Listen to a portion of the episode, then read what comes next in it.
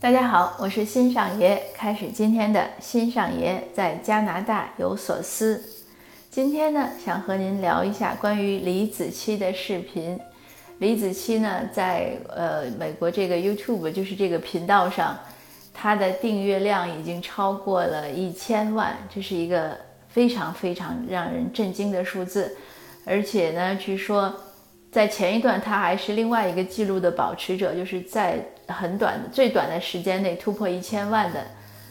最近听说有人又打破了他这个记录，但不管怎么说呢，他的视频我都觉得是特别的令我震惊，就是好的令我震惊，我很喜欢。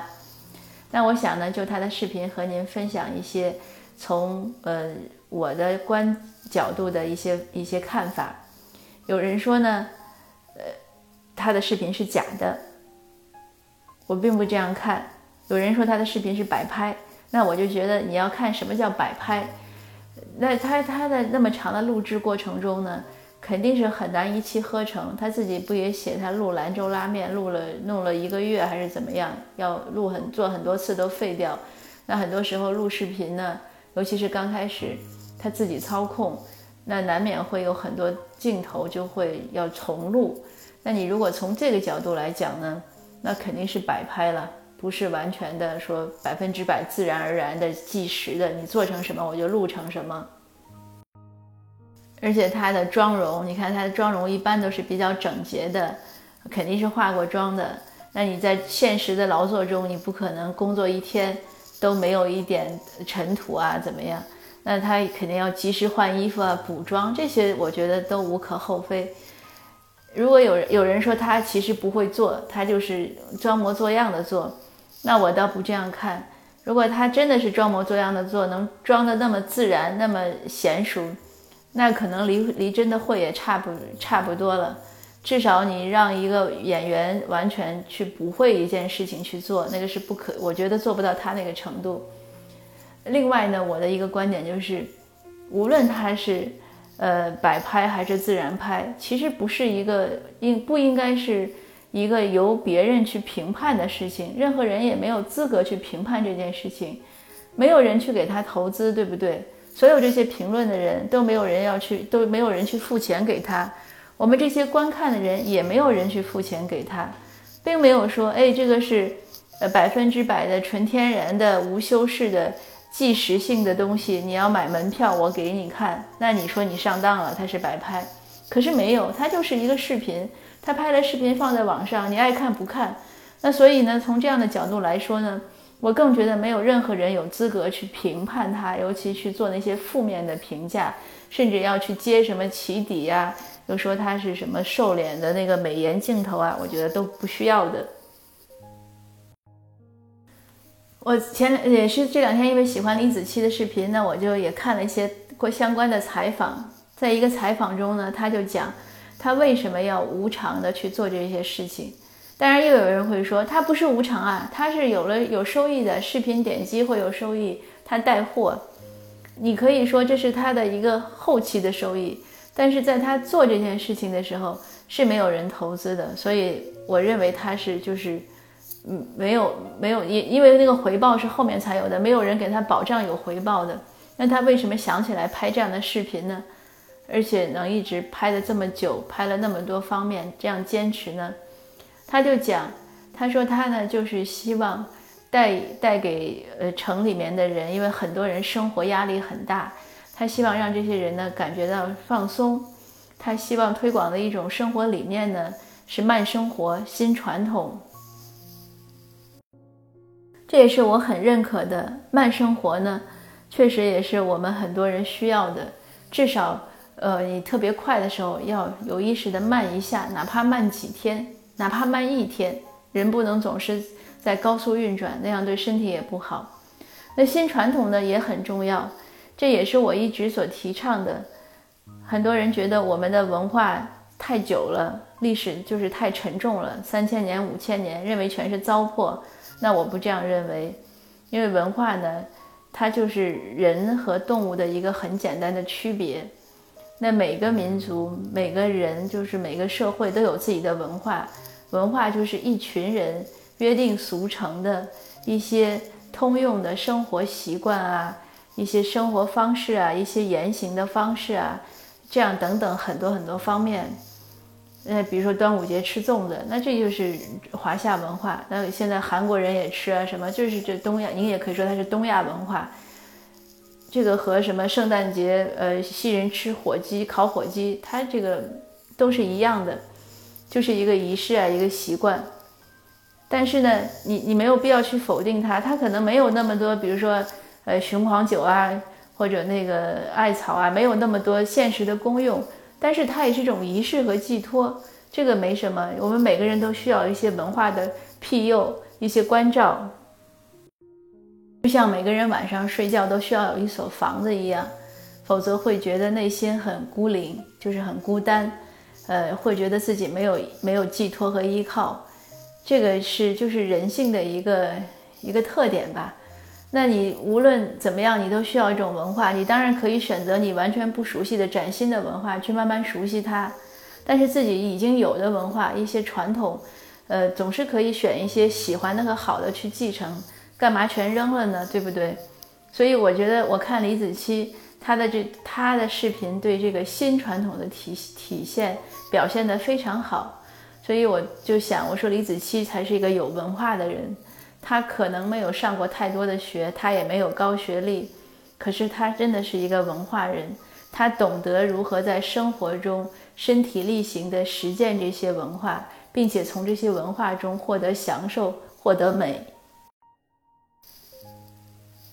如果我们每一个人都能像他这样，从一些固有的传统中发现美好，从自己的日常的生活中去发现美好，创造美好。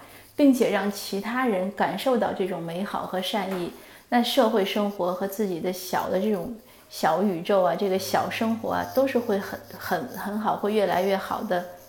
就像我看到他 YouTube 下面那个每一个节目下面有大量的留言，其实他这个视频让我感动的，除了他视频本身，还有就是这些留言。这些留言中，当然也有极个别的是否定的，说他的视频是 fake 的。就是说是假的，那也会有人回这个说，那你干嘛还要看？你干嘛还要待着？绝大多数留言呢都是正向的，有人很感谢李子柒，说我们真应该为他的这个视频付费。还有人说他这么有耐心，一个视频能花两三年去积攒素材，这来呈现给整个，就是向别人呈现这个事物的过程。比如说他治文房四宝，那是太不容易了。更多的人呢是夸他手巧，说他是上帝派来的天使，说他是上帝派来的实权的这个人，说他是夏娃，还有人说看到他用了冰箱，但是我想那个冰箱也是他自己做的，还有人说天呀，这个女人什么不能做，就很多很多各各样，有有的幽默，有的严肃，有的是非常真诚和激动的赞美。嗯，那还有几条，有一有几方面呢，也是很感动。呃，有一个人说，我在办公室工作了一天，非常疲惫，下班前呢，偶然看到这个视频，我哭了，我哭了很久。我在想，他有勇气过他想过的生活，其实他这样的生活也是我想过的。能过这样的生活并不难，只是我们没有勇气放弃在城市里的一切。他是用英文写的，所以我想在世界各地。在全世界，就是哪个国家，很多现代人遇到的问题是一样的。有一个日本人用中国字写，用汉字写，他说：“我是日本人，感谢你的视频，每一条都是治愈。”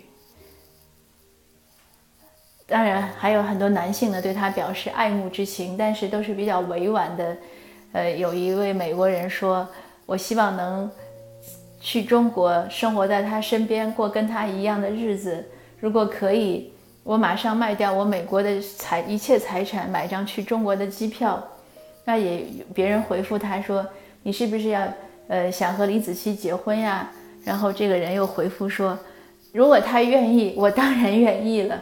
但是如果他没有这样的想法，我只求能在他身边过上这样的生活就好。”